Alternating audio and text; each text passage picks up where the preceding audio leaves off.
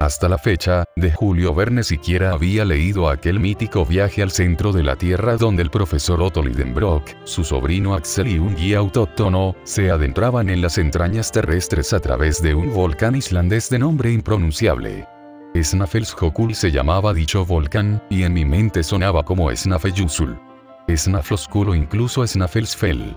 entre otros tantos torpes sortilegios fallidos que podría haber pronunciado cualquier aprendiz de mago. No cabe duda de que el viaje al centro de la Tierra de Verne es archiconocido alrededor del globo, y gracias a sus innumerables versiones y adaptaciones cinematográficas, televisivas o en cómic, forma ya parte indisoluble del substrato imaginario colectivo occidental.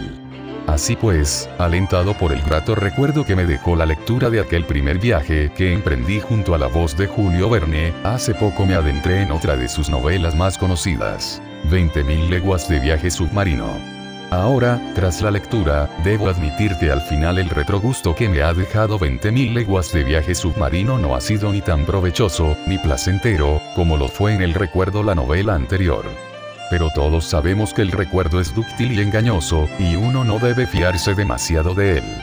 Por lo que intentaré diseccionar y describir lo que he sentido y me ha transmitido el libro, para justificar ese gusto amargo y mohoso, que mal que me sepa decirlo, es el propio de una pecera. Técnicamente hablando, desde la técnica que conlleva empuñar la pluma, de primeras me he percatado de que tanto Julio Verne, como otros autores que le son coetáneos, utilizan en sus obras la enumeración de una forma reiterada y algo excesiva.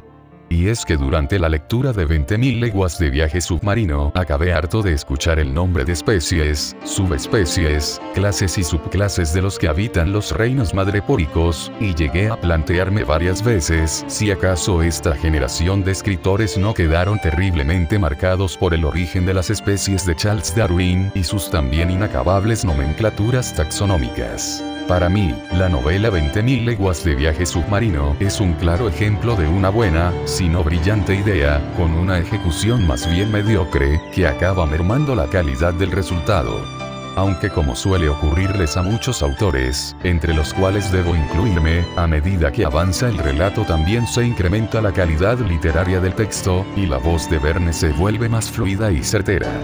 Ello es consecuencia de la pericia que deviene de un ejercicio continuado, y si de algo han de servir los blogs, justamente, es para mantenerse en forma no dejando de practicar entre novela y novela. Podría haber sido un gran libro, concluido y nuevo, pero sin embargo, acabó siendo solo una gran idea. Eso sí, una idea capaz de producir magníficas películas y adaptaciones, no lo niego, pero que flojea en el texto original que la define. Pero a pesar de todo lo expuesto, la crítica técnica no desmerece en ningún caso la admirable labor de un autor tan consagrado como Julio Verne.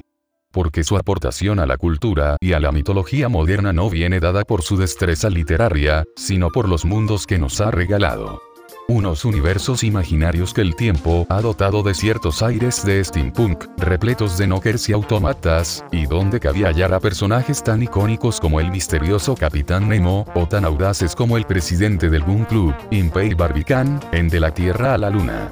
En 20.000 leguas de viaje submarino, descubrimos en el Capitán Nemo, cuyo seudónimo significa nadie en latín, un homenaje explícito al periplo de la Odisea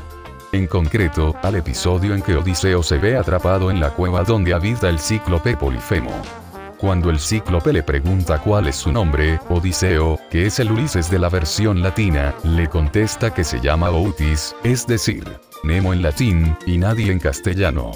Un claro tributo a los clásicos, que evidencia el amor que Julio Verne profesaba por el saber antiguo, igual que sentía una irrefrenable admiración por los avances de la ciencia. Y es que Julio Verne era un hombre que había sabido conservar aquella frágil curiosidad que albergan los niños, y que a menudo es secada por el tiempo y la presunción de que ya no quedan sorpresas en un mundo que actúa como debería serlo. Y qué genialidad el lema grabado en el submarino Nautilus, aquel que reza mobilis in movili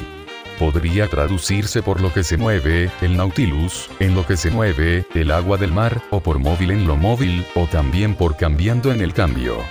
Todas ellas son frases con un aire místico, pero la última traducción, cambiando en el cambio, me resulta especialmente sugerente, fractal y circular, y creo denota la genialidad del escritor que la ha concebido. Después de los elogios, obviamente, llegan las incoherencias, las fechas imposibles y las erratas propias de la reedición, y las correcciones demasiado alejadas entre sí